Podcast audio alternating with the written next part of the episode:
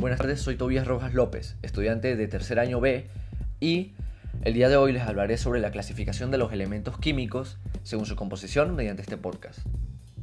Todos los elementos químicos naturales y sintéticos que se encuentran en el planeta Tierra están en una lista que se llama tabla del sistema periódico. Ahí están ordenados según número atómico creciente y está dividida horizontalmente para los periodos y verticalmente para agrupar estos elementos. En esta tabla periódica se distinguen cuatro grupos clasificados según sus propiedades físicas, cuales son los gases nobles, los metales, los no metales y los metaloides.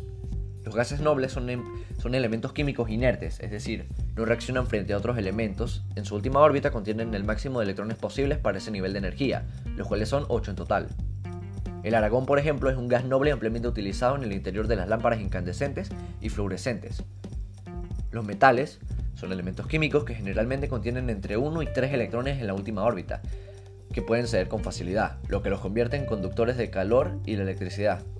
El oro y la plata, por ejemplo, poseen mucho brillo debido a sus características físicas que constituyen magníficos conductores de la electricidad, aunque por su alto precio en el mercado se prefiere emplear como sustitutos el cobre y el aluminio, metales más baratos e igualmente buenos conductores.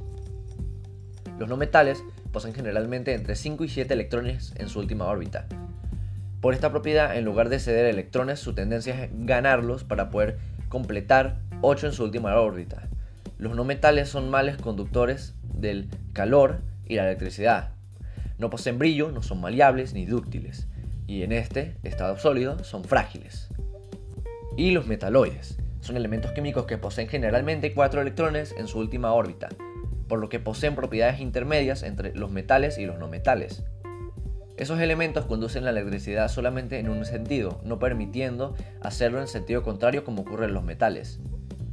El silicio, por ejemplo, es un metaloide ampliamente utilizado en la fabricación de elementos semiconductores para la industria electrónica, como rectificadores diodos, transitores, circuitos integrados, microprocesadores, etc.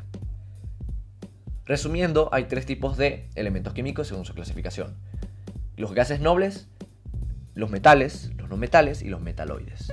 Como curiosidad, un 75% de los elementos químicos existen en la naturaleza.